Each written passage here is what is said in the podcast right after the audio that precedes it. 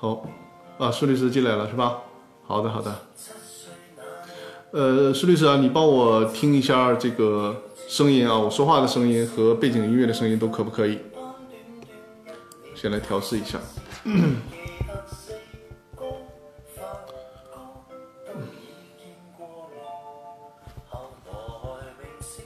可以哈，好的好的。呃，我们先等一下，因为八点钟正式开始吧，再等一等啊，等更多朋友进到直播间来。欢迎各位已经进到直播间的朋友啊，可以点击画面的左上方关注我的直播号啊。今天还是继续讲股权激励的问题，因为我发现现在很多的企业家朋友还是比较关心这个话题的。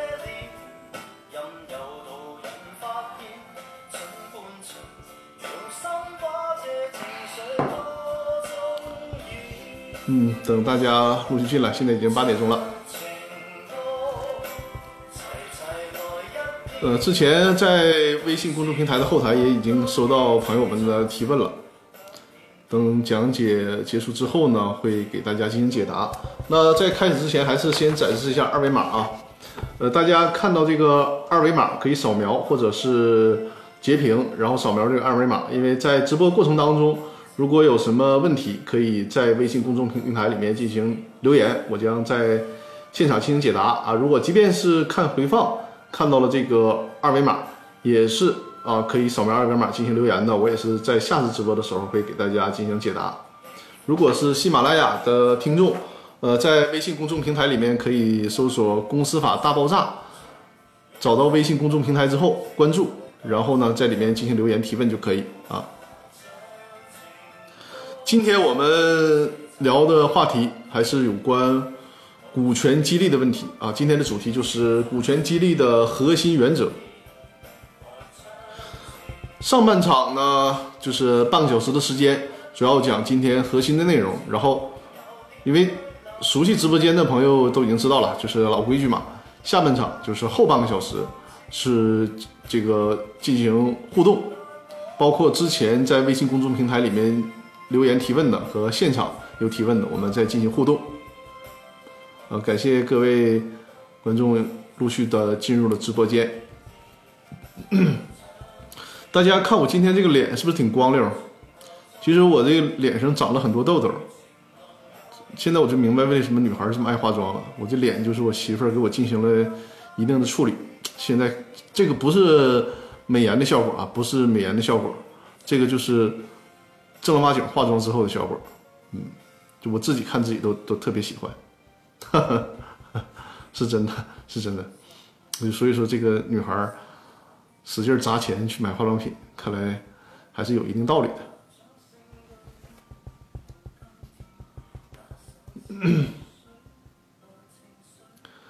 好，我们就呃开始我们的话题啊。萌新三六五二，张律师好，你好，你好。萌新，呃，如果是刚刚进入，就是刚刚使用易直播这个软件，可以在手机软件里面改一下你的名字，我就知道你是谁了啊。好了，我们已经是八点零三分了，这个热场基本也结束了，第一首歌也也已经播完了，是吧？所以说我们今天开始啊，进入今天的正式的话题，就是股权激励的核心原则。呃，周五的时候呢，我进行了一场线下的讲座，就是讲解有关股权激励的问题。有很多的企业家朋友呢是在现场，就是来看我的这场讲座，现场的效果还是比较好的。有很多的企业企业家朋友在这个会后联系我，对股权激励还是有一些很硬性的需求的。呃，另外说一下啊，就是我和我的团队，呃，因为我们是在沈阳嘛，但是呢，也已经计划就是，呃，向南方地区的市场进行开阔。也希望和第三方的机构，比如说你是给企呃企业做一些配套服务的呃机构或者公司，也可以我们有一些合作的方式。因为在沈阳我已经尝试了这样的方式，还是比较好的，就是通过呃我们跨平台的合作，然后给更多的企业家朋友提供公司股权类的法律服务。好了啊，今天的主题就是有关股权激励的问题啊。Run away 是吧？来了，好，欢迎欢迎。我们讲解一下，首先呢，股权激励就是如果我们做股权激励，有四个步骤，我们需要注意一下。第一个呢，就是需要设定好公司的薪酬战略，这个是一个非常关键的问题。就是你既然是股权激励嘛，你首先需要自己清楚，就是你给这些要被激励的对象是一个什么样的工资待遇，因为只有衡量出了这个工资待遇，你才能够制定出相应的股权激励的政策啊。这个工资待遇是我们作为这个想激励股权的公司需要先搞清楚的，比如说他的年薪到底是二十万、三十万还是五十万，这个需要需要我们搞清楚的。那么第二个步骤呢，就是说我们需要根据这个被激励的对象的岗位价值进行评估啊，这个评估就很好理解了，他这个岗位能为企业带来多少价值，这是一个很关键的要素。呃，帮我把那个灯调稍微暗一点，有点晃眼。就是我们需要考虑这个岗位为企业创造的价值。呃，再有呢，就是啊，可以，可以，可以。再有呢，就是第三个步骤，我们需要考虑的问题，就是说这个行业水平的问题。也就是说，你被激励这个岗位，他在你所从事的其他，就是与你的竞品公司啊，就是与你同行业的同行业的其他公司。在其他公司当中，这种岗位是一种什么薪资待遇？需要有个考量。比如说哈，你所在这个行业，在这个行业里面，呃，总经理的年薪大概都是五十万左右。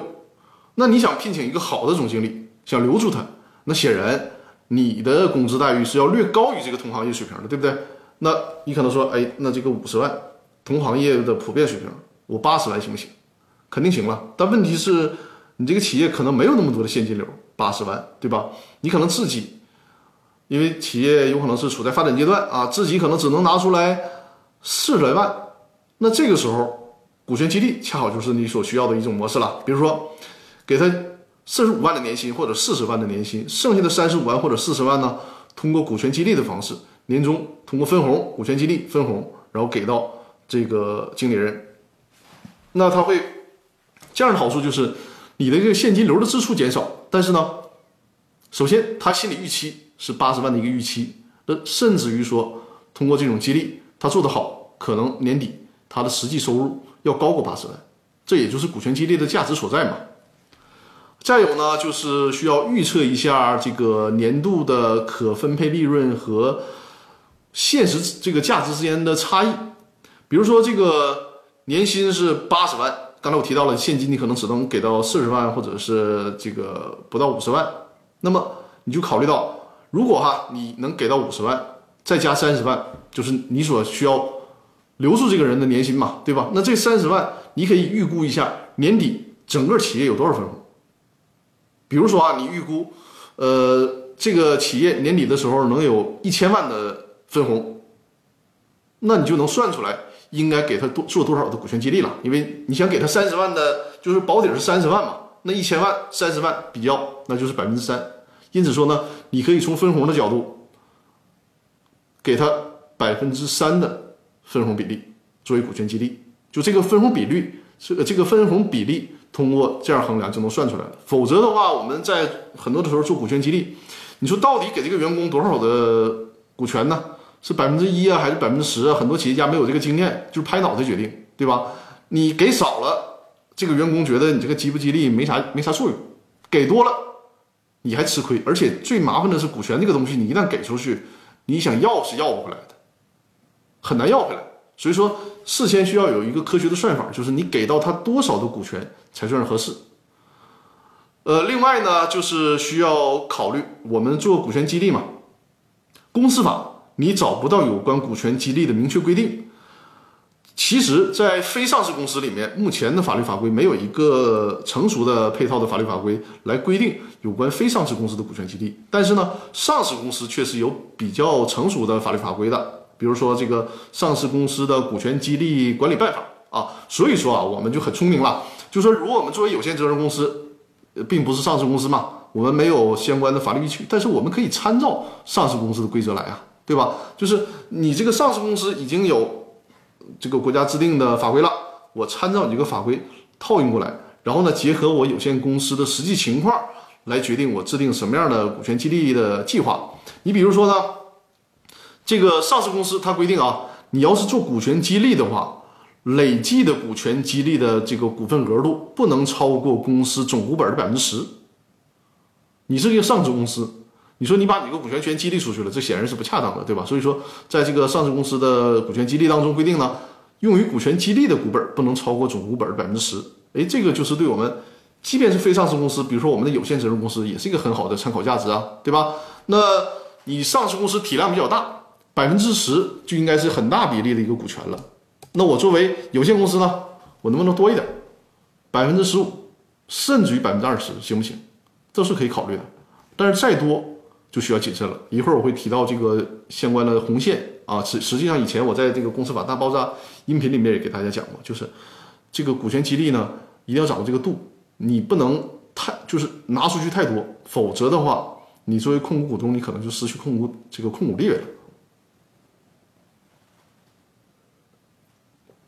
呃，我喝的这个绿茶是我们公司法大爆炸微信群里边的一位群的。群友，一位会员给我邮寄过来了，这非常感谢，非常给力。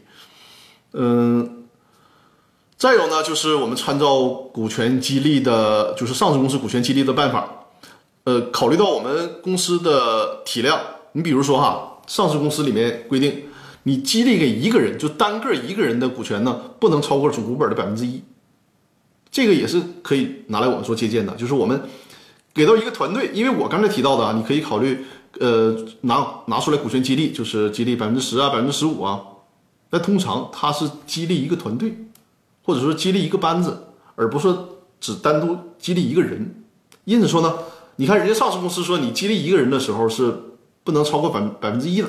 我们可以拿这个做借鉴，就是我们做股权激励，激励给落实到个人头上的时候，通常我们给他到，因为我们有限责任公司可能体量比较小嘛，那就是百分之二啊，百分之三呢，就最好就。不要超过百分之五了，对吧？你太多了以后，他可能跟你老板平起平坐了。所以这个就是我们一个很有必要的参考的标准。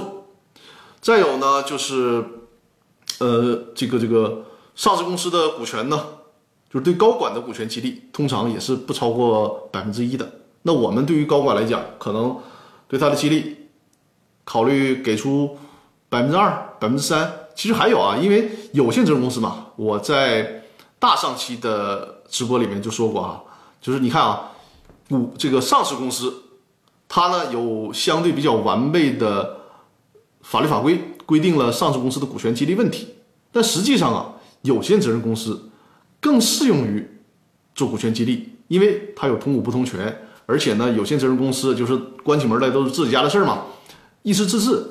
其实更灵活，可以设设置出更多更有效的方式。你比如说哈，我们单个给一个总经理，给一个总经理呢，可能我们考虑到，如果直接给他百分之五的股权，有点太多了，对吧？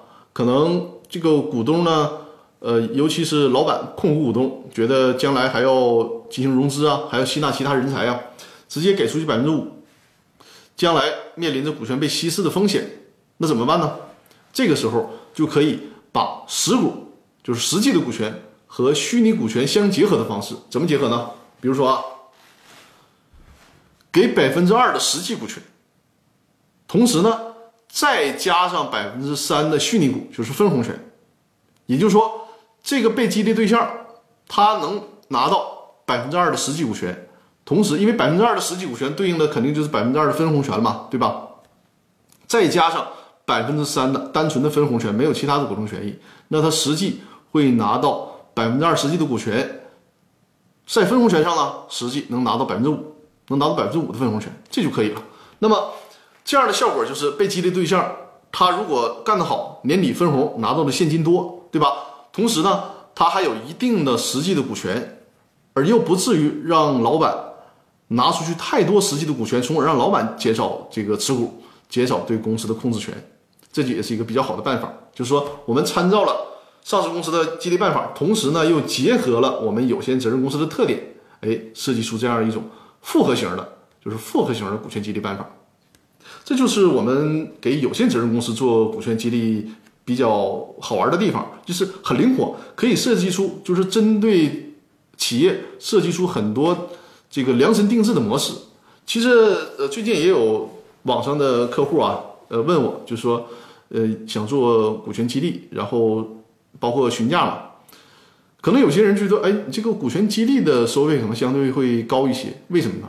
实际上，它是需要律师和企业家朋友进行一个反复的沟通，因为只有经过了这种反复的沟通之后，才能帮助我们企业家朋友梳理出一个很适用于企业自身特点的股权激励办法来。它不是一个一刀切，就是你你拿一套方案，然后就可以用于十家、二十、十家、二十、十家的企业，这不是这样的。啊，不是这样的。如果那样做的话，那纯粹是糊弄了，对吧？所以说，我们需要根据企业的特殊情况，为企业量身定制这种股权激励的计划和方案。那么，我们再说一下，就是这个再次提到股权激励的好处。股权激励的好处呢，就是它比单纯的薪酬制度来讲，嗯，它降低了一些企业主的风险。比如说，举个例子啊，假如我们说有个隔壁老王。呃，隔壁老王呢，他没啥真本事，比较能吹，是吧？他说他每年能给企业创造一千万的利润，因此呢，他说我能创造一千万的利润，你给我年薪怎么的不得给我一百万吗？啊，你按照百分之十提成，这还不公平吗？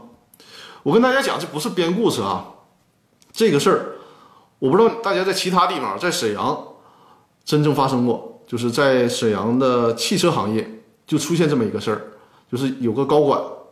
来到这个这个这个汽汽车这个行业的公司吧，还是一个比较大的公司，我们就不去提这个具这个具体的名字了。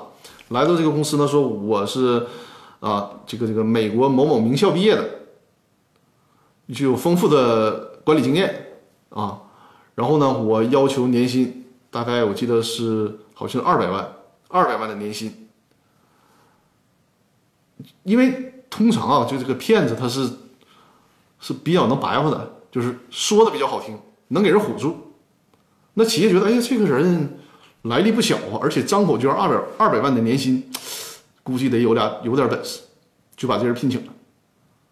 这个年薪就是工资体系啊，它不涉及到什么这个这个股权激励啊、分红不涉及。请去之后，这个人实际上啊，这个人就是个大专毕业，啥也不会，更没有相关的什么什么行业的管理经验。他怎么做的呢？他不是二百万年薪吗？他拿出去了几十万去请人，就说你企业给我开二百万年薪，我可能拿出去不到一百万。这个企业需要啥岗位，我就请啥岗位的人，就是他就起到一个中间商赚差价的作用，就是自己啥也不会，然后拿着企业的钱呢去请这些专业的人员。那最后企业发现这个问题了，发现这个问题要开除人家，但是这里面就就存在一个。呃，这个劳动法里面的漏洞了。你开除人家，人家说你请我来了，我有没有没有啥违纪违法的？我该来上班都来上班，是不是？你认为我能力不行？这个能力不行，他是没有办法去客观评判的，对吧？你的这个用工制度里面也没有评判出来到底什么叫能力不行啊？我该做的事儿都给你做了，只不过我是请人做的，花了点钱，对吧？所以说，这个企业给他硬性解除，人家还反告企业，要求企业支付他。这个拖欠的工资，搞得企业就非常被动了。但是这个事儿如果做成股权激励了，就防止了这种出现，因为确实是哈，一个人来了，他说他能给企业创造一千万的利润，这个企业他的心里也很矛盾呐。你说你不请这个人吧，他万一真有这个本事呢？那你不企业错过了一千万吗？对吧？或者是像我说这个例子，他就是忽悠，他没这个本事咋办呢？那我们可以。借助这种股权激励的模式啊，行，你要一百万的年薪对吧？可能这个年薪呢给你二十万，剩下的八十万我们都做股权激励。年底呢，如果达到了这个业绩的目标，通过分红的方式，通过配股的方式，能够实现你一百万，而且甚而且甚至于这个一百万是保底，你干得好了，那多出来的分红也是你的，对吧？只要你好好干，你可能这个都不止一百万。所以通过分这个股权激励的方式。来实现什么呢？就是既保护了企业，同时呢又让企业不至于因为不了解而错失真正有本事的人才。这就是股权激励的另一个很有很有效的作用。那呃，现在已经讲了二十分钟了，是吧？还有十分钟的时间，十分钟的时间呢，我们主要再讲两个大问题啊。第一个大问题就是股权股权激励的六个原则。六个原则是什么呢？就是第一个原则就是说要认识到股份的这个稀稀缺性，就股权这个东西，它不是说你想有多少就有多少的，因为股权。它最好玩的是什么？它是按比例来的，就像一块蛋糕一样。你分出去百分之五，那你就剩下百分之九十五，对吧？你不像说，呃，我有一百块钱，我分出去五块钱，完我回头还能再再挣二百块钱，不是这样的。就是它这个它这个百分比是固定的，因此说这个百分比是固定的，那么就意味着股权它是稀有的。你给出去一块，你自己就少一块了，这会涉及到。你将来变呃面临这个投资方进来，你的股权会逐渐被稀释。还有呢，就是后续还需要不断的引进人才。那这个时候，你还有没有股权拿出来给这些新进的人才？而且还有一个问题啊，你比如说之前你给一个经理百分之五的股权，再来一个经理，可能比这个经理能力还强。那你说你手里可能你只只持有百分之五十多的股权了，你不舍得给了，你只给百分之三或者百分之二，那下一个 他也觉得不平衡，对吧？所以说在股权激励的开始，就是，呃，怎么讲呢？不能太大手笔，需要策需要计划着来啊，不能拍脑门就去想有多少比例就给出多少比例。这是一个大的原则，就是要认识到这个股份股权的稀缺性，这是很重要。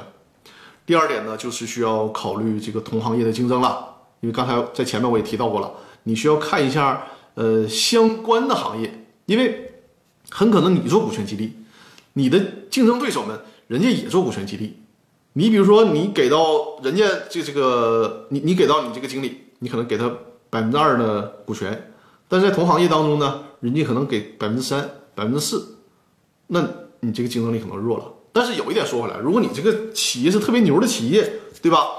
呃，这个资金很庞大，现金流很庞大，庞大，然后股权价值很高，那就不一样了。你想想啊，那个一个初创企业给百分之十，和腾讯给百分之零点零一，那都不是一个档次，对吧？就是还是看你这个体量。但如果是相同体量的企业，你做股权激励的时候，也需要参考一下你的同一地区。同一行业的这个股权激励的是一个什么水平？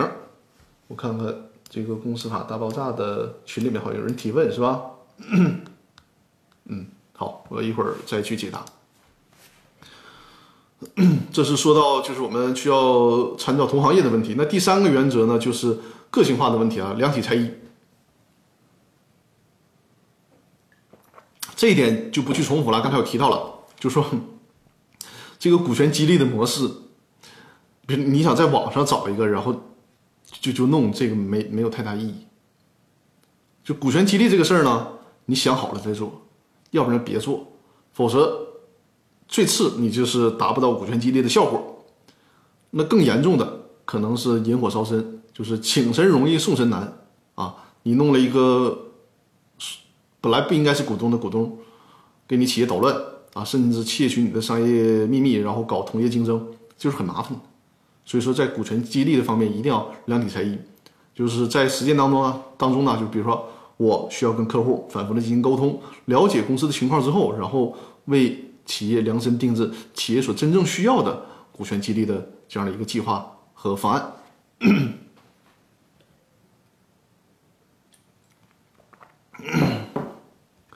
第四点原则呢，就是需要有公平性，这个就体现了。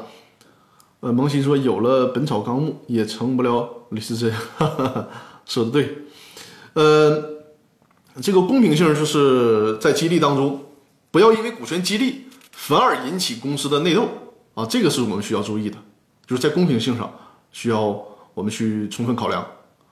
再有呢，第五个原则就是安全性，安全性就是指不要失去控股地位了。很冲动，我上来我就激励出去百分之三十的股份，你这个是一定要谨慎的啊！就是这个人，因为股权激励啊，它通常有一个考察期的，甚至于什什么呢？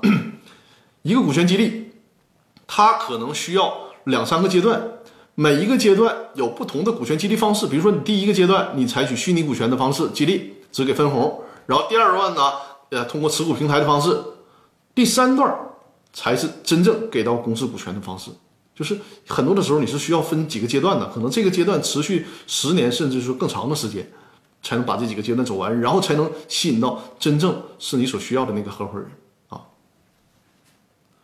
第六个原则就是合法性了，合法性这个啊，我在大上一期直播的时候呢，就跟大家讲过，就是很多人啊，他总想把股权激励变成集资的手段，这个事儿。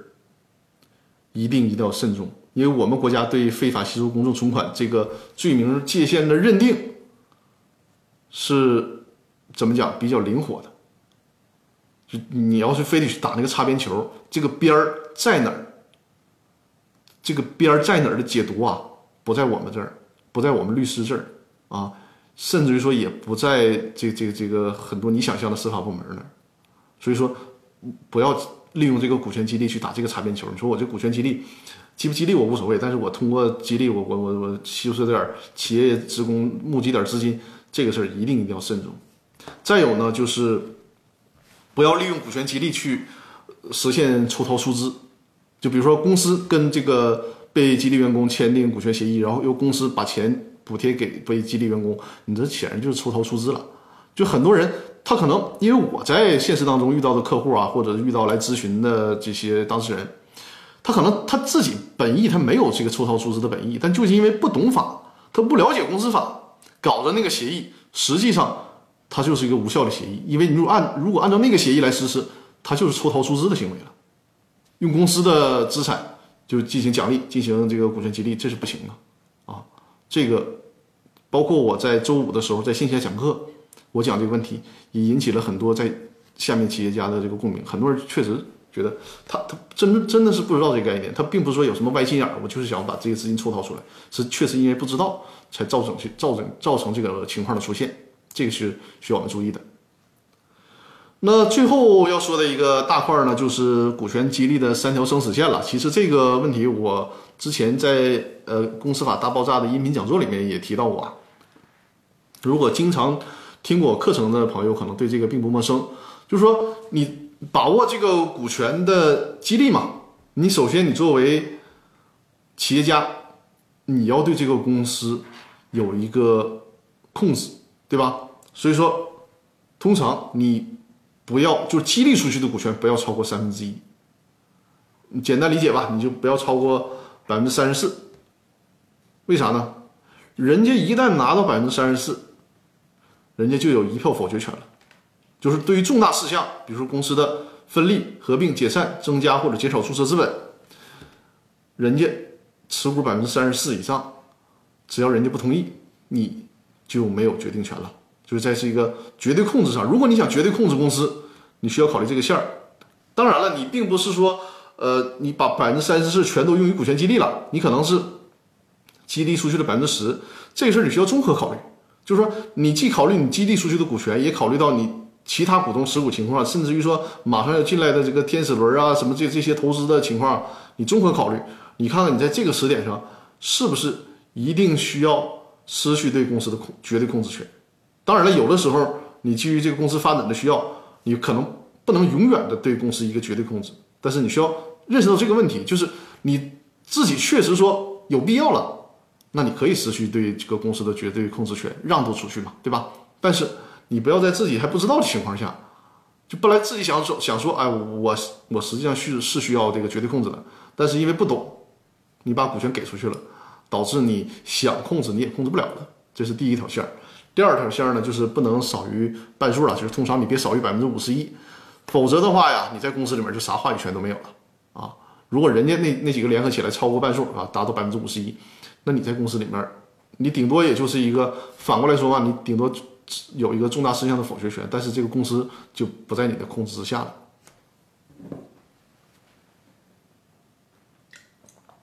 第三条线就是最后一条线了，就是那个反过来说百分之三十四。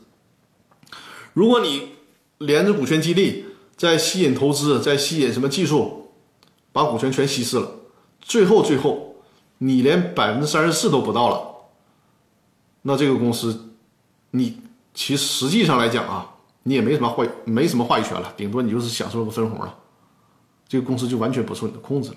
所以说这三条线啊，再强调一下，就是首先要守住，就是正向来说，你要想绝对控股就百分之六十七以上，然后呢一般控股就是百分之五十一，最后你想有一个一票否决权，那至少也要持股百分之三十四，这就是股权激励掌握了几个原则。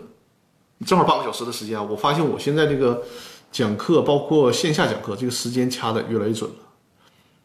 呃，就格拉德威尔说嘛，一万小时理论，就是在你在这个一件事上投入的时间很多，可能慢慢慢慢你你就能很多东西就是自己是就就就是可控的了啊。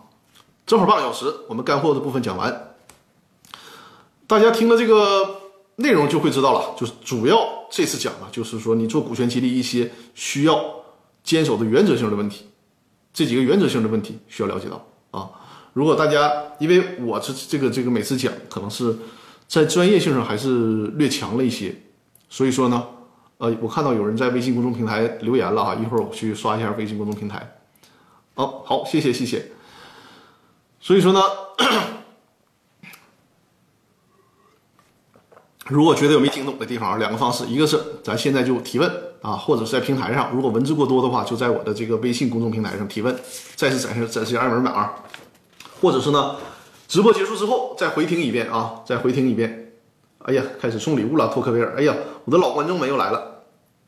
八百多期公司法大爆炸不是盖的，谢谢谢谢大家啊，我们就是开始来互动了啊，走起来互动啊。那个感谢宇宙畅想送出礼物啊，就是大家扫描二维码，现在就可以提问了啊，开始互动环节了，感谢感谢。呃，包括收听这个收看回放的，也是看到这个二维码一样，可以进行扫描提问。我在下次的直播当中呢，会给大家解答。然后也大家关注我这个左上方的头像啊，关注我的直播。好了啊，咱现在开始解答，因为今天我看这个这个这个提问还真是比较多了，嗯，老朋友比较多。解答，咱来第一个问题啊，第一个问题就是魏魏，他是啊，好像好像昨天还是前天就在微信公众平台里面进行提问了。那再次说一下，我的这个直播呢会回放，我现在直播的时候不在喜马拉雅平台了，但是会把音频回放放到喜马拉雅平台。所以说，喜马拉雅 FM 的朋友如果听到回放，也想提问参与进来，那就在这个微信公众号里面搜索“公司法大爆炸”就可以了。然后关注我的微信公众号，在上面提问就可以，我会把你的问题进行留言提问。还有啊，对，还有个细节就是，呃，有朋友就比较专业了，他想看我直播的回放，但是一直播的回放呢，就是是这个正常速度播放嘛。但现在其实包括我在内，都喜欢倍速播放。这个事儿有机会我跟大家详细讲，就是我们需要去训练，刻意的训练我们去倍速播放。快速获取信息的能力，就是为了满足这个需求呢，也是听了听友的建议，我在哔哩哔哩上啊，B 站上，也是把我的所有的视频回放都放在了 B 站上、哔哩哔哩上。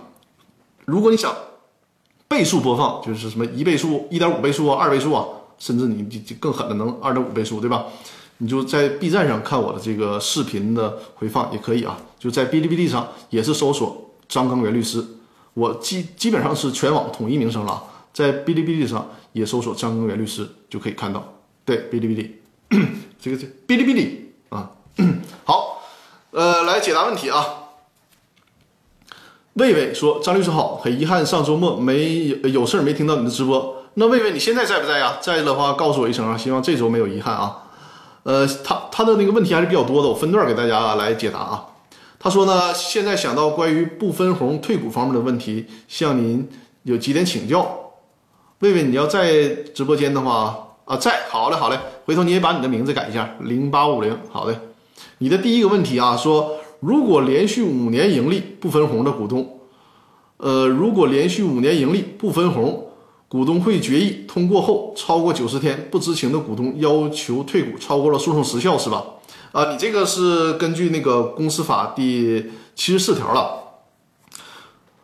就是确实九十天这个事儿是存在的，但是呢，咱说理论点啊，它不叫诉讼时效，你可以理解为这种除呃除斥期间，但它不叫诉讼时效。但反正你过了这个九十天，确实是就没有办法再提这个回购的事儿了。那你接下来的问题呢是，如果公司连续五年甚至是更多年不分红，但呢有的公司并不召开股东会决议，直接就不分红，那从哪个时间点开始算这九十天要求退股呢？这个问题非常好啊，大家，我不知道大家听明白他这个问题没有？因为是这样的，就是公司法的第七十四条呢，规定了有限责任公司这个股东要求公司回购股权的一种情形，就是说你公司连续五年不分红。然后呢，他要求是什么？就是说，每年都有股东会决议，不分红。那你作为这个想分红的股东呢，你在这个股东会的决议上投了反对票，你说我我不行，我不同意不分红，我想要分红。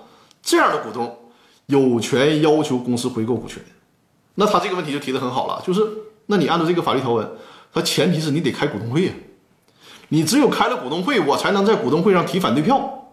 你如果连股东会都不开，我连提反对票的机会都没有，那按照这个七十四条的规定呢，我就不具备要求公司回购股权的权利。大家听懂这个意思了吧？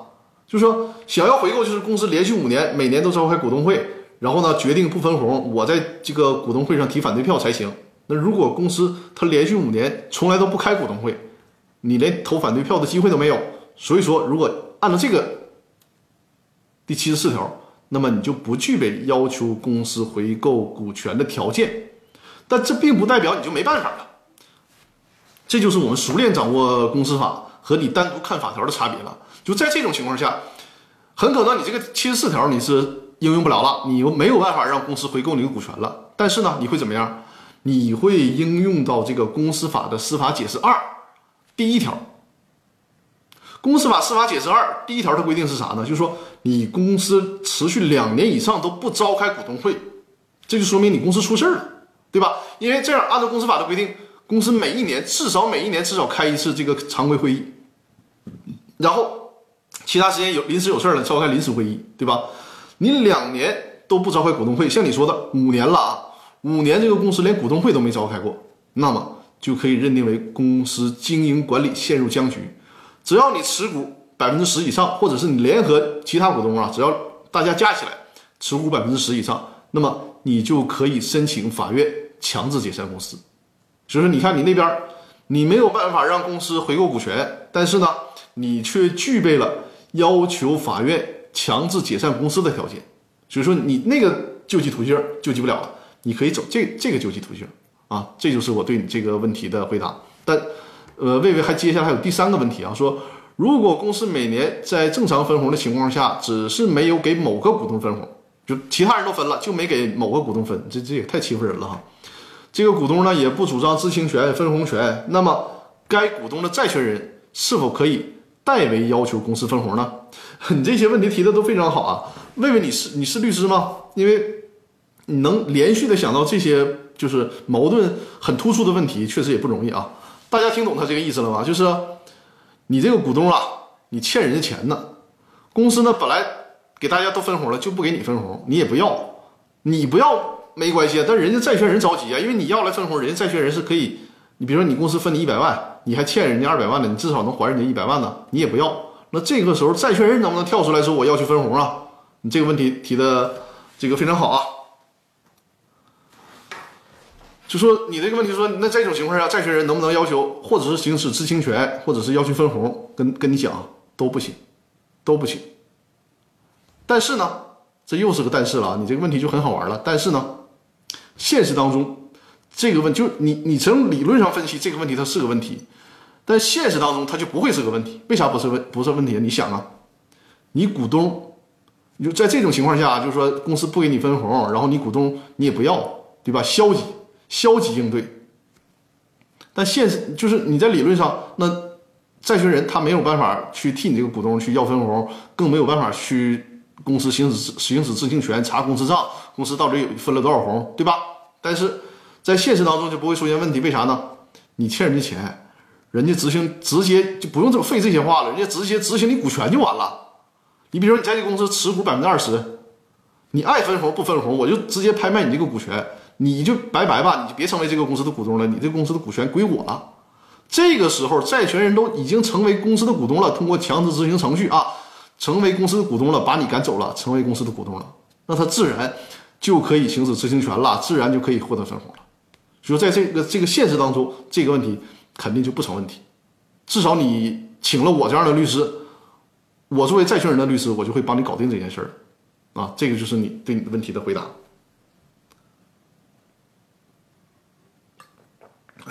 我感觉今天的这个时间是不是就会超时？今天感觉问题会非常多啊。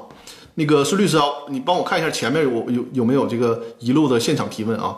托克维尔托克维尔说，执行董事是否有权利在不开股东会的情况下给管理层和员工发放奖金？呃，这个看公司章程有没有规定，因为我们国家公司法很很有意思啊，就是规定了执行董事的问题，但是没有规定执行董事权限。他怎么写的呢？就是执行董事权限是由公司章程规定的，那就看你章程上有没有授予了。如果没有授予，你如果是这样，如果没有授予呢，不代表这个董事发奖金就不行。但是，这个但是啊，在公司法上有规定，就是公司的高管肯定也包括执行董事了，有忠实义务。你说的这种情况很有可能是啥呢？你发这个奖金，为了自己的利益，或者是为了其他人的利益。比如说，这个人正常他的年薪可能也就十万块钱，那你通过觉得我这利用执行董事，我给他发个一百一百万二百万，完了你俩私下分去，你这就是损害了公司的利益了。如果在这种情况下，你即便你发了奖金，如果公司发现你这个不是一个合理的奖金发放，或者是已经远远超出了公司的正常工资标准，那对不起，他可以要求返还，甚至要求你这个执行董事承担赔偿责任的。所以说。你说执行董事有没有这个权利？没有绝对的论述。即便是你有这个权利，就哪怕说咱就想象一种情况啊，章程上规定了你执行董事有发放奖金的权利，但是咱们国家是股东会中心主义，你这个权利人家股东会随时都会收回来的，就是说给你写了权利，人家人家都可以收回来。别说没写权利了，没写权利人家可以否定。然后再加上如果发现你是。你就正常发放，你说一个人年年年薪十万二十万，这都可以，这符合正常标准都可以。但是说你你利用这个套路去损公肥私，甚至人家股东或或者是公司还可以要求赔偿呢啊！这是对你的问题的回答。呃，我还接着回答那个微信公众平台上提问啊。呃，吉勇，你这个打了几个符号啥意思呢？太神秘了啊！天天向上，天天向上，你在没在直播间？呃，让我看一下。嗯，多特维尔不不客气啊，老听众了啊，非常给力。天天向上在直播间告诉我一声，我现在要回答你的问题了。天天向向上说，张帅率好，哎呀妈呀，张帅率啊在，好好好。呃，请教问题啊，如果某个股东欠别人钱，债权人呢有该股东出具的现金借条，嗯。看看啊啊！有出具的现金借借条，多年都找不到该股东，就说这个股东呢欠别人钱，而且人债权人还有手里还有借条，而且多年的找不到这个股东，那债权人如果起诉他能胜诉吗？如果在如果胜诉能执行股东的股权吗？另外能执行股东多年没有获得的公司分红吗？就是在公司每年都有分红，但是没分给股东的前提下，好问题啊！好，我回答啊，肯定能，就只要你不超过诉讼时效啊。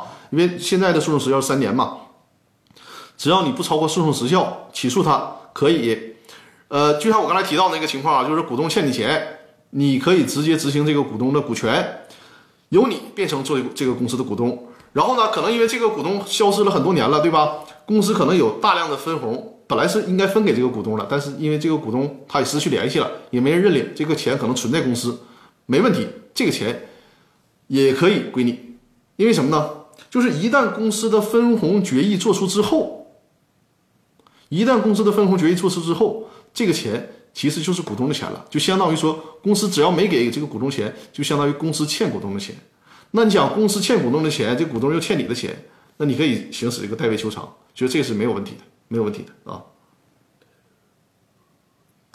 但是你这个问题我细节啊，如果都公司都做了分红了，比如说累计给这个公司。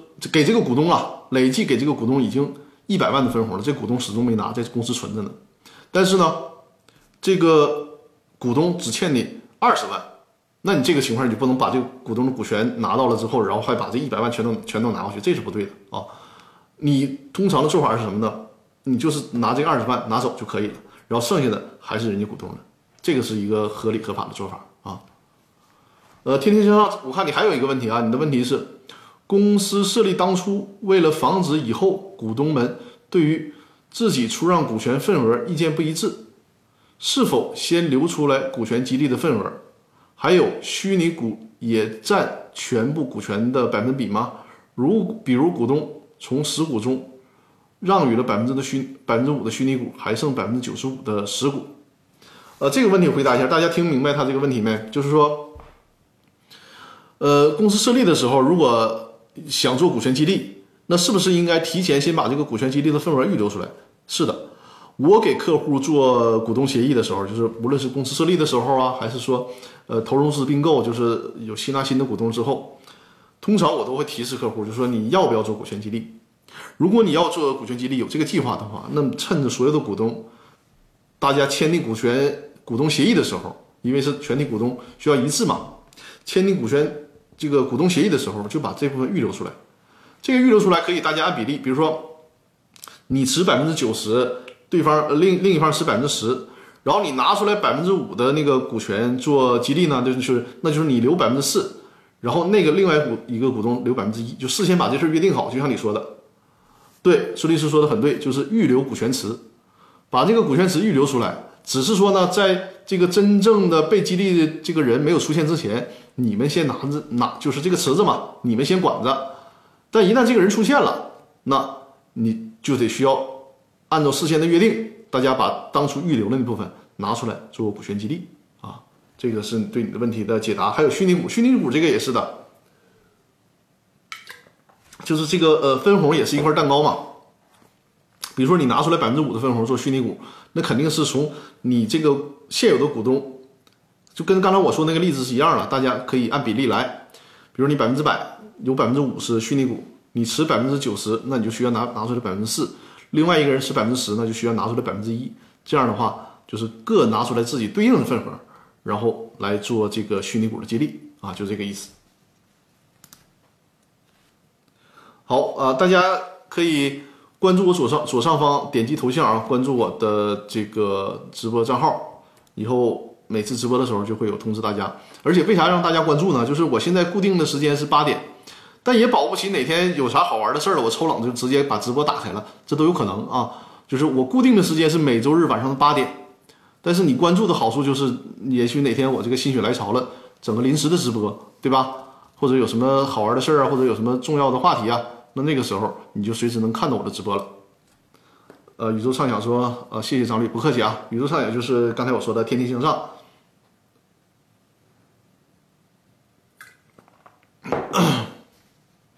再看一下后台有没有要提问的。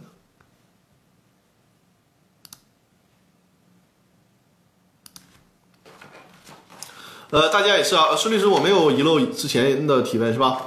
还是扫描二维码啊？这个微信公这个这个公司法大爆炸的平台，呃，因为直播间里面留言提问这个受可能受到字数限制，如果大家有复杂的问题，就在我的公司法大爆炸的微信公众平台进行留言，包括。之后收看回放的，包括在哔哩哔哩上收看回放的，大家如果看到这个二维码，一样可以进行留言啊，然后我会在下次直播的时候进行解答。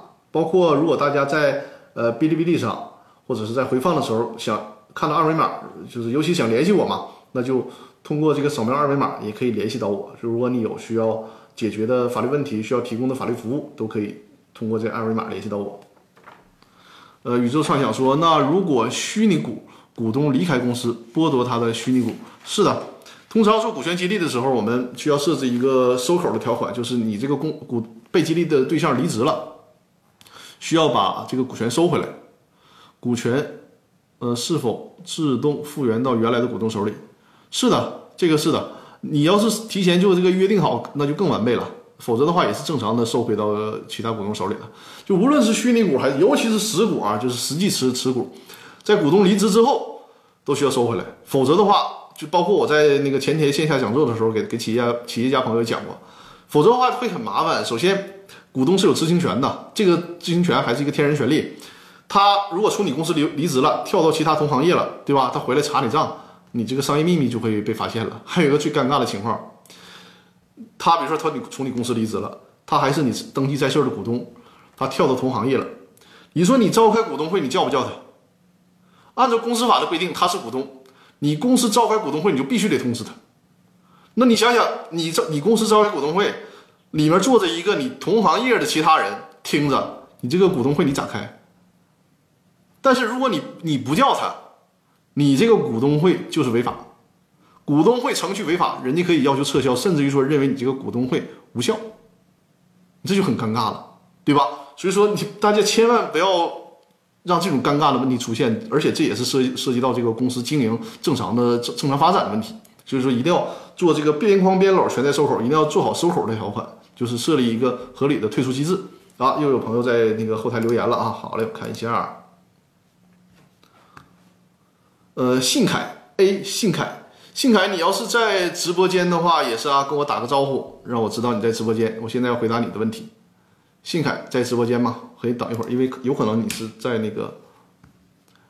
呃，人伟萌新说，虚拟股是虚拟的股东有哪些权利啊？这个很好回答。信凯你在哈？虚拟股就只享有分红权，他不享有其他权利，就只得到分红，没有其他的权利。信凯，我看你的问题啊，你的问题是。呃，张律师你好，请教个问题：在股权转让时，转让人没有告知公司的全部债务，转让股权后，债权人起诉公司，公司承担赔偿责任后，公司能依股权转让协议的约定，转让之前的债务由转让之前的股东承担，转让之后的债务由转让之后的股东承担，这样约定是否有效？谢谢。大家明白这个意思了吧？就是比如说哈。张三儿要把股权转让给李四儿，但是呢，张三儿转让给李四儿的时候说：“你买我的股权吧，我这个公司可干净了，对外不欠任何钱啊。就是你这个花一百万买我这股权，你这个公司股权价值它就值一百二十万，你不不吃亏。结果李四买到手才发现，这个公司对外还欠着五百万债务呢。也就是说，他花了一百多万买这个公司，却是一个背负债务的公司，公司还得这个这个还人家钱。那这就在这种情况下啊，你提到的这个条款。”这个条款呢，就是一个比较粗糙的条款，就是你要依据这个条款呢，也可以追究责任，只是说在诉讼上啊，诉讼上不是那么顺溜，就会给你自己造成很多麻烦。所以说，我们这就为啥我们说。大家别不舍得花钱请律师，我们不是给自己拉这个业务啊，就是我们看到了太多发生纠纷，就是这个协议啊写不明白。我们总说这个司法的公正性，司法固然现在有这样那样的这个问题，我们这个这个司法环境肯定是还需要继续进步的，对吧？但是有的时候我们站在法官的角度，很多时候法官看那个协议啊，如果法官能像我们律师一样自由选择案子的情况下，我我相信很多法官都。都都不想接你的案子，就是我们这个协议写的太糟糕了，你让法官他都没法去评判，真的很多的时候是这种情况，这个是凭良心说。所以说我们在这个制作这个协议的时候一定要很完备。比如说像这种情况，你说的这个是通常我们见到的这个最粗糙的一种条款了，你可以拿这个来主张。就首先他隐瞒你了，你是可以主张权利的，可以主张权利，因为他是隐瞒嘛，就像买东西一样，你说我买台冰箱。我按照这个新冰箱买的，对吧？结果我我买了之后发现这冰箱二手的，或者说干脆就不制冷。你这个公司也是这样，就是你你得对你卖这个东西负责任呢。就是肯定你可以找他承担责任，但是呢，你怎么承担责任？最好事先有个明确的约定。比如说啊，你要隐瞒债务了，隐瞒债务了，你首先呢，你需要隐瞒了多少，你需要赔偿多少，同时你还需要承担相应的违约责任，甚至于说你因为。正常股权转让的时候，你需要做一个尽职调查的。尽职调查里面最基础的就是一个财务审计。相信你说的这种情况，如果是经过财务审计，很多时候是可以审计出来的啊。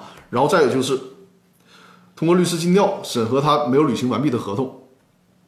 通常我们做股权的这个收购并购，是不单单签股权转让协议这么简单的。我给大家看一下啊，我的这个流程图在。把我的这个给我一下，我给大家看一下我制作的股权转让的流程图啊。就在投融资投融资并购里面需要哪些步骤？我做了一个清单，大家可以看一下。股权并购的清单，会涉及到这么多的问题，是需要我们去弄清楚的。这是我们在股权并购的时候需需要律师做的工作。大家看到了吗？这些都是，就是我们购买股权的时候，不是签一个协议就那么简单的，是需要有很多工作来做，来防止你这种就是你提到这个类似情况出现的啊。这是对你的回复。我看到应该上面有提问啊，我赶紧看一下。嗯，看一下，如果虚拟股，这个是回答过的了啊。呃，公持续第六年以上股东会决议不分红，可以要求回购吗？连续五年就超过五年了，就更可以了啊！超过五年了更可以了。然后就是这个没有别的是吧？嗯，就是这个宇宙上养说公司连续六年都没有分红，都五年不分红都可以，那六年就更可以了，这个没有问题啊。杨红说：“我来了，好，欢迎欢迎。”啊，又有提问了，哇，今天的提问太多了啊！看一下啊，看一下后台，稍等。呃，现在有好几个朋友在那个微信公众平台的后台进行提问了。呃，明月。明月你在吗？我刚才看到了明月在微信公众平台后台的提问，在的话也是在直播间给我打个招呼，让我知道你在在那个直播间啊。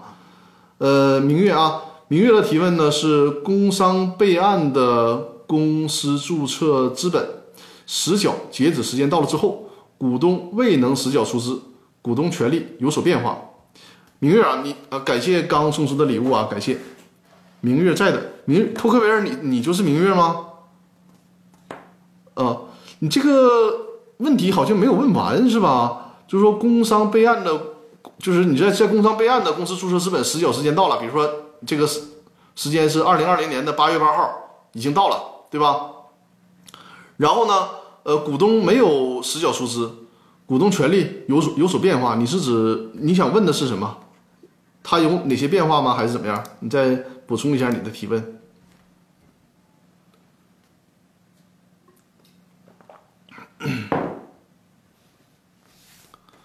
这里面说一下，根据九民会议纪要啊，图克维尔说是否依然享受享受股东的权利？可以的，可以的。你的这个问题呢，就是在那个最高法院的九民会议纪要里面提到过，就是说这个公这个股东啊，他的出资期限到了，但不履行出资义务，其他股东呢是可以限制他的股东权利的。但是这种限制有一个很现实很现实的问题啊。如果事先有约定，就按照约定，比如说大家约定好了，你哪怕你持有百分之九十股权，但是你该实缴没实缴，对不起，我事先可以约定，你只要不实缴，那么我的百我即便是持股百分之十，但我实缴了，这个公司我也享有百分之百的表决权，这种约定是可以的。如果是对于小股东，就更没问题了，因为他这比如说啊，你是持股百分之十，你该实缴了没实缴，那人家有百分之九十的股东，他可以。就是现去制定一个公司章程来惩罚你，比如说剥夺你的表决权，这是可以的。但可以的前提是啥呀？可以的前提是通常你得是持有三分之二以上表决权，你能修改公司章程才可以。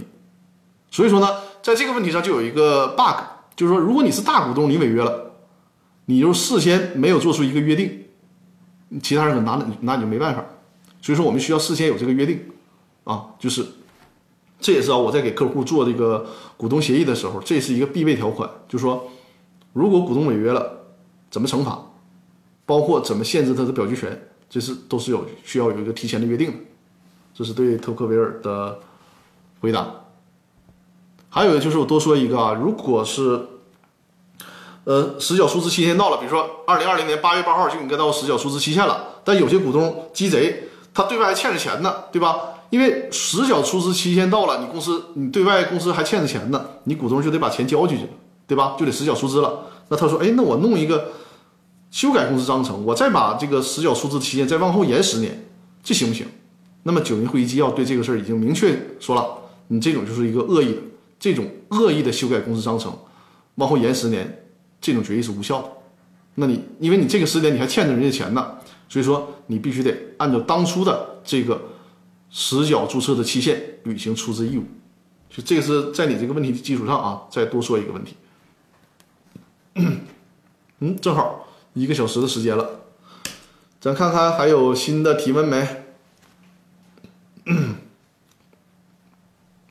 呃，公司法大爆炸微信群今天其实这个这个提问也挺多的，我给大家，呃，明白了，谢谢，不客气，不客气，托克贝尔，老观众了啊，希望大家持续的支持啊，在我们那个，在我们公司法大爆炸的那个微信群里面，今天有人提问，就是说他们公司集团公司有三个大股东。呃，感谢图黑维尔送出的礼物！有三个大股东分别持股百分之二十四点五、二十四点五、二十六，还有五个小小股东加起来是百分之五。然后他问呢，说这个五个小股东能不能再注册一家公司？呃，那个那个就是，嗯，五个小股东分别持百分之五，然后说这分别持股呃持百分之五的这个股东呢，能不能再注册一家公司？这样的话就合起来持股百分之二十五。我说这个行，我是在那个公司法大爆炸的微信群里面是这么回复他的，我说这个倒是行，但是。我得多说一句，就是目前按照你这个公司的股权架构太分散了。你想想啊，最多的是持股百分之二十六，然后那五个小股东是各持股百分之五，联合起来也就是百分之二十五。就是这个公司里边没有一个说了算的股东，说话说了算的股东，很容易让公司的经营管理陷入僵局。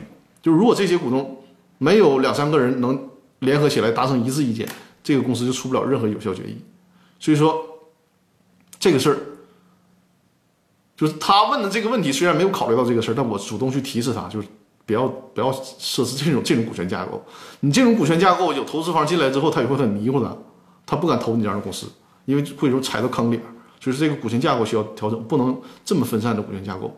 萌新八二四八说：“请问债权人在要求股东出资加速到期后，公司债务人破产了，其他债权人是否可以要求该？”债权人返还，我看看啊，加速到期后，公司破产了，其他债权人是否可以要求该债权人返还？你这个是涉及到提前清偿了吗？还是怎么样？债权人要求股东出资加速到期，通常情况下啊，没有特殊情况，因为所谓的加速到期只能是破产才能加速到期，否则的话没有其他特殊情况。九民会议纪要列了几种特几种特例，那那那个是极特例，我们就不在这里面去讲了啊，就是在。所谓的加速到期，你只能是申请破产，申请破产了才能加速到期。所以说，你在这里面提到说，债权人是否可以要求其他债权人是否可以要求该债权人返还？啊，我明白你的意思了，就是说他加速到期了，而且呢，这个债权人还把这个钱拿走了，然后其他债权人可不可以？你这就涉及到破产法的问题了。就是你的这个问题，可能我们很多的观众可能听不懂，但是我知道你这个问题。你这种情况下啊，可以要回来，因为涉及到。他加速到期，实际上呢，也是把钱给到公司，公司再给这个公司的债权人的，这也涉及到提前清偿债务的问题。所以说，你这个是有机会要回来的。就是说，公司在破产之前，比在这个破产之前的半年之内，是不能提前清偿债务的啊。我在之后的公司法大爆炸，因为现在录第五季嘛，第五季我会在这个第六季或者第七季的时候。开始讲破产法，嗯，我的公司法大爆炸应该是一个大工程啊。对，跟大家说一个事儿啊，这个民法典，我今天书没在，我就这个这个一千五百块钱的民法典买完了啊，呃，这么厚啊，这这么这么这么这么厚。我看了一下民法典，民法典的这个总则部分，就是总则部分，因为我民法典很厚嘛，我主要先看什么？我先看有关。法人就涉及到跟公司股权有关系的，先看法人，然后呢，民法典里面多出了一个合同的类型，叫合伙合同。我重点是先看了合伙合同，这个合伙合同是很有意思了，因为它是一个新的合同。就过去啊，我们说，比如说你个呃搞一个个体工商户，然后别人跟个体工商户签个合同，大家合伙。原来我讲过这个问题啊，就是没有法律依据，就会造成很麻烦，就大家一旦发生纠纷没办法处理。那现在民法典出来以后，这种形式上。就有法律依据了，就是虽然你是个体工商户，但是我作为呃其他的人，我跟你合伙，这个合同呢也有法律依据可以得到支持了，这是一个。另外呢，民法典里面它出了一个就是法人嘛，法人内章，我特意比较了一下，就和之前出的那个民法总则当中的法人内章，几乎文字是没有变化的，就是照搬过去的。我做了一个用计算机做了一个比对，只是个别的标点符号啊。这个语言表述什么的呀，的的前后啊改变了，其他没有改变。所以说，如果大家想学习民法典的法人部分，就去收听我《公司法大爆炸》的第二季。那个第二季就是专门讲解，当时是民法总则的法人部分啊，现在就是民法典的法人部分，没有完基就是基本上是没有任何变化的。大家在我的微信公众平台里面，在微信公众平台，我这个微信公众平台是有很多功能的啊，大家记住，不单单是要留言的。你这个扫描二维码进入微信公众平台，然后输入“目录”两个字啊，目录，打“目录”两个字，你就会看到那个回复，就是他会告诉你，呃，《公司法大爆炸》的一个详细目录，分第一季、第二季、第三季和第四季。其中第二季，因为第二季它会那个目录里面就会标注嘛，就是第多少期到第多少期，那个第二季就讲解的是民法总则的法人那一章。所以说这里面有，因为我收收看我直播的也有很多律师朋友嘛，如果有律师朋友。你看那个民法典呢？看民法典的理解与适用，你觉得比较累？哎，我都已经给你用音频讲解了嘛。你可以平时没事的时候就听那个音频嘛。所以说，你要学民法典这一块儿，那么法人部分你就省事儿了，你就直接听我的公司法大爆炸，就喜马拉雅 FM 上，喜马拉雅 FM 上，你就直接听我的那个公司法大爆炸第二季就可以了。我把整个的法人部分已经做了详细的讲解了啊。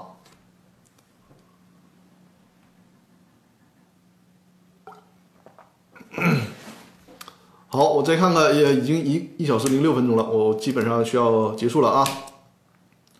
呃宇宙宇宙上想说，如果公司注销，公司股东可以索要公司原债权吗？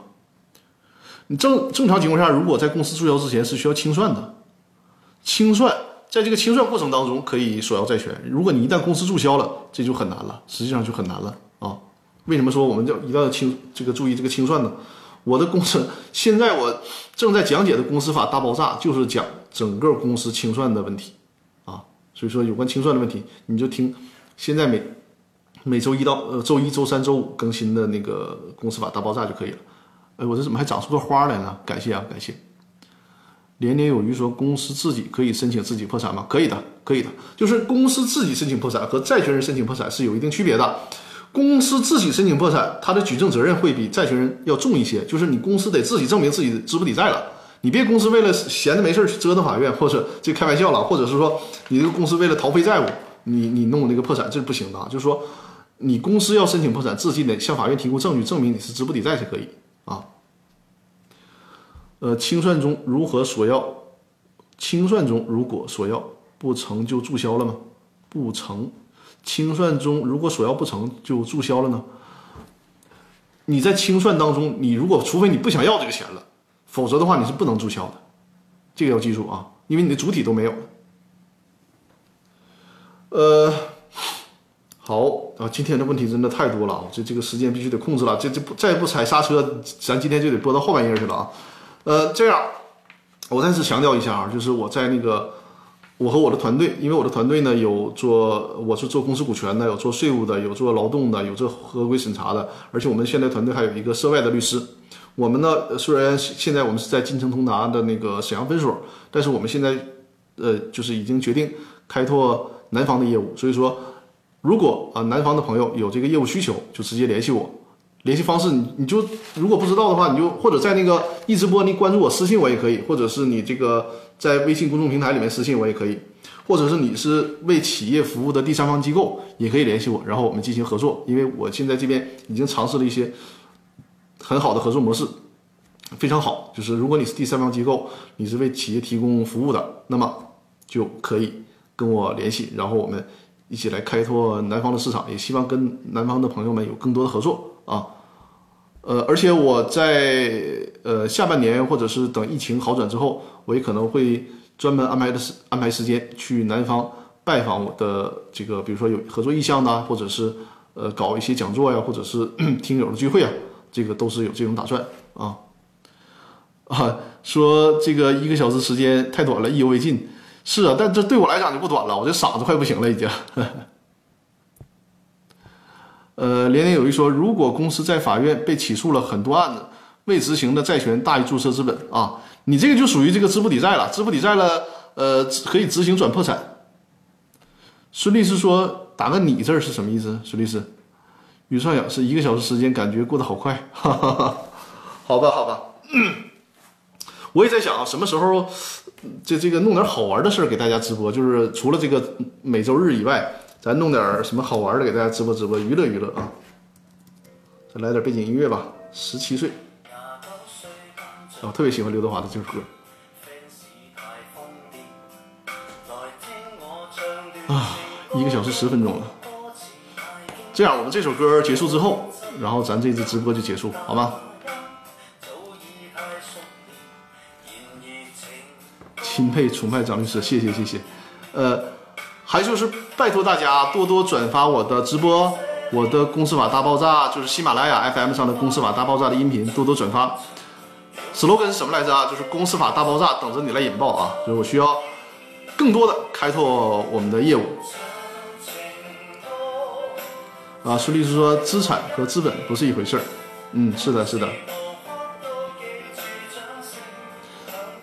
嗯，孙律师什么时候你也能这个直播，再好好学习学习，锻炼锻炼啊！感谢感谢宇宙畅想送出的礼物。啊，还有的人陆续进入直播间。我这个直播间是讲解公司股权，有个股公司股权的问题啊。如果你有股权激励。呃，股权投融资，然后那个公司设立的问题，就可以持续的关注我的节目，关注我的左上角啊，点击我左上角左上角的头像，然后关注我的一直播账号。呃，是什么让您一直坚持？佩服。什么让我一直坚持？生活所迫呗。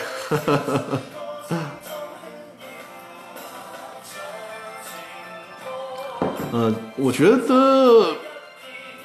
我我做事还比如说我参加那个演讲俱乐部，一参加就是十年的时间，我不觉得很痛苦，我觉得坚持一呃时间长了之后，就会变成生活的一个常态了，就你你你习惯了这件事儿，而且我觉得呃感谢感谢，我觉得它是一件有意义的事儿，这种坚持呃自己心里也很舒服，因为你你要坚持做一件比较有意义的事儿，你自己也是蛮有成就感的。呃，人为萌新说听了很多。公司法的视频音频，张律师的讲课讲的最好，谢谢谢谢。呃，我再推一下我的这个这个二维码是小鹅通的视频课程啊。如果大家因为我有那个观众就是购买了这个视频课程的人说嘛，我的这个幻灯片制作的非常精良的啊，这个绝对是良心制作的幻灯片。